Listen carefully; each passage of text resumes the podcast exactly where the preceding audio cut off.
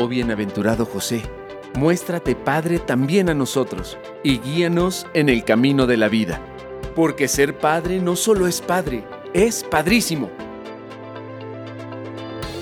Te damos la más cordial bienvenida. Comenzamos.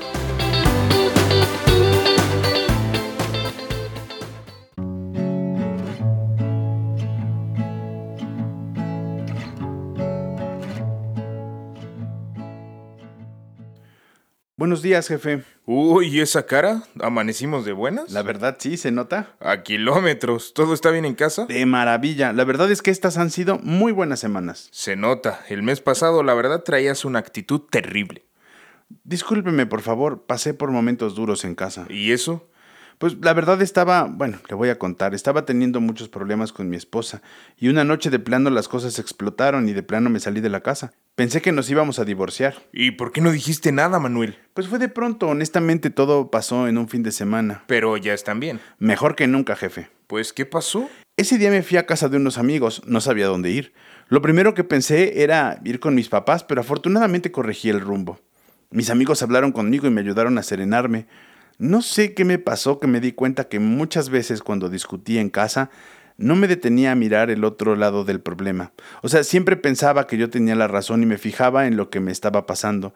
Y no me detenía a pensar que tal vez, pues bueno, más bien que siempre hay dos partes de la historia y la verdad es que regresé a la casa con toda la intención de mejorar mis actitudes y de comprometerme conmigo mismo a hacer cambios. ¿Y te funcionó? Mucho más de lo que me imaginaba. Ya está, entonces todo bien con tu esposa. No solo con mi esposa, jefe, también mi relación con mis hijos ha cambiado muchísimo. Me imagino que se habrán espantado cuando te fuiste. Sí, pero hablé con ellos. Los hijos a veces no entienden lo que pasa en la vida de los padres y eso los estresa. Sobre todo, ¿sabe de qué me he dado cuenta?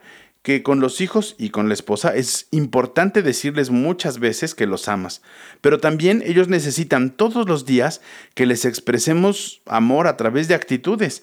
A veces las preocupaciones diarias, el ritmo de la vida, los problemas que todos tenemos hacen que nos olvidemos de lo que es verdaderamente importante.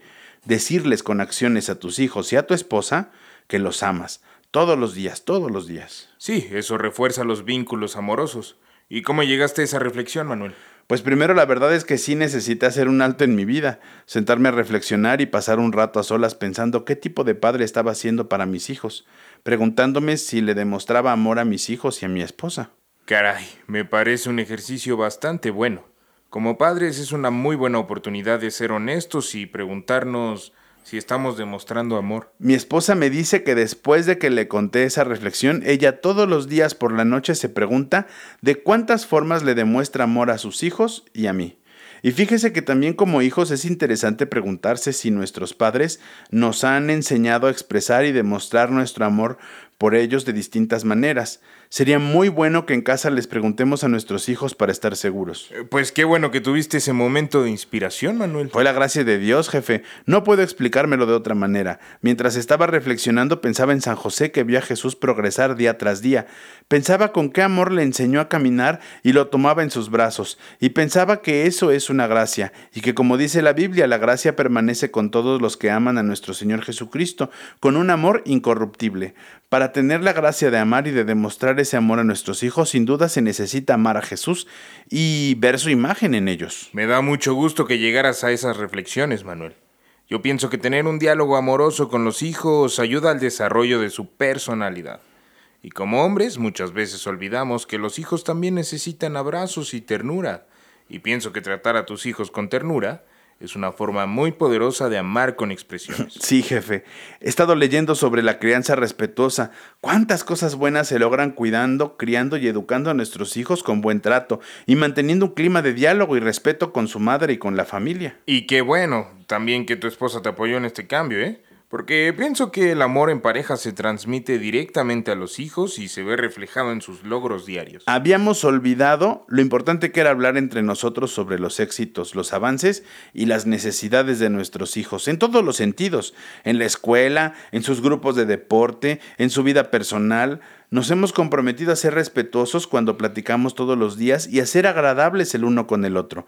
Y también a mantener interés por lo que hace el otro muchas veces La verdad yo ni sabía cómo le estaba yendo a mi esposa en su trabajo. Y ella tampoco sabía lo que me pasaba a mí. Nos estaba haciendo falta darnos espacio para hablar y compartir. Es que a veces hay que ponernos en el lugar de los hijos. Los hijos deseamos siempre tener un encuentro con nuestros padres.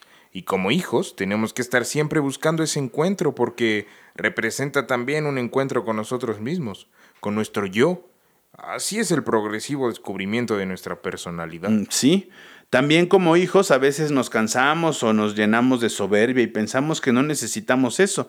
Pero como dice una amiga psicóloga, en la misma experiencia de ser amado por los padres, el hijo se da cuenta cabal de su valor como persona. Y los niños que experimentan el amor y la ternura descubren una nueva apreciación de su propio ser. Bueno, jefe, ya platicamos mucho. Me voy a apurar a mandarle los reportes que me pidió para hoy. Sí, Manuel, por favor. Oye, y a ver qué día se van a comer a la casa. Me gustaría que platiquemos en familia. Sí, jefe, me encantaría, con mucho gusto.